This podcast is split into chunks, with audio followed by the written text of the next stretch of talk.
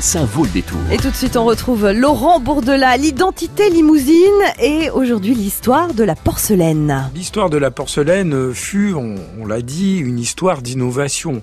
C'est particulièrement notable avec la saga de l'entreprise Legrand, au départ atelier de porcelaine fondé en 1860, route de Lyon à Limoges, qui s'associa en 1919 avec Jean Mondeau, artisan qui avait monté à Exideuil une petite usine d'interrupteurs utilisant du buis et de la porcelaine. En 1944, l'affaire est reprise par Édouard de Coster et son beau-frère Jean Verspiren, qui diversifient la fabrication dans le matériel électrique. Avant l'apparition du plastique, la porcelaine est le meilleur isolant connu. Aujourd'hui, Le Grand est l'un des leaders mondiaux des produits et systèmes pour installation électrique et réseaux d'information. Regardez chez vous, je suis sûr que vous avez un interrupteur Legrand. Le pôle européen de la céramique installé sur le site d'Esther Technopole à Limoges est l'une des autres formes de cette innovation.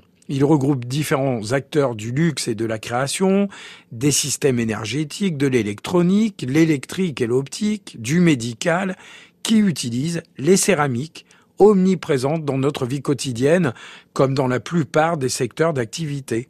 Ainsi, peut-être que vous vous souvenez que en mars 2015, une première mondiale était réalisée au CHU de Limoges. Un sternum en céramique était implanté sur une patiente atteinte d'un cancer qui, par la suite, se porta bien.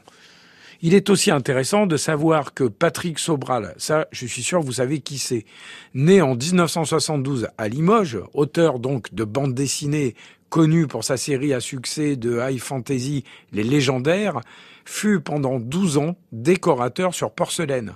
On imagine sans peine que la minutie de ce travail l'a aidé à la maîtrise de son art.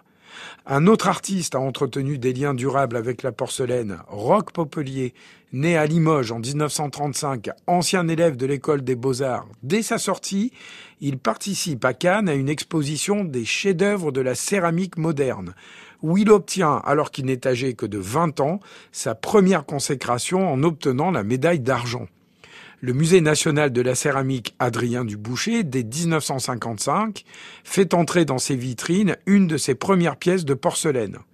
De ses jeunes années à aujourd'hui, les créations de céramique de Roch Popelier lui ont permis d'exposer régulièrement du Limousin à Paris ainsi qu'à l'étranger.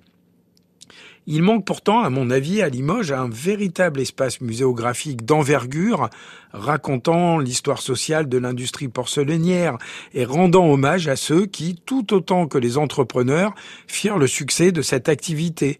Les extracteurs du kaolin portant des paniers sur leur tête dès l'enfance et les ouvriers ceux qui se révoltèrent en 1905 car ils n'en pouvaient plus, ceux aussi à qui Robert Doisneau rendit hommage en les photographiant en noir et blanc à l'usine Tarot en 1951. Quelle beauté, quelle force, quel savoir-faire ont la finisseuse, l'émailleuse et l'enfourneur sur son échelle.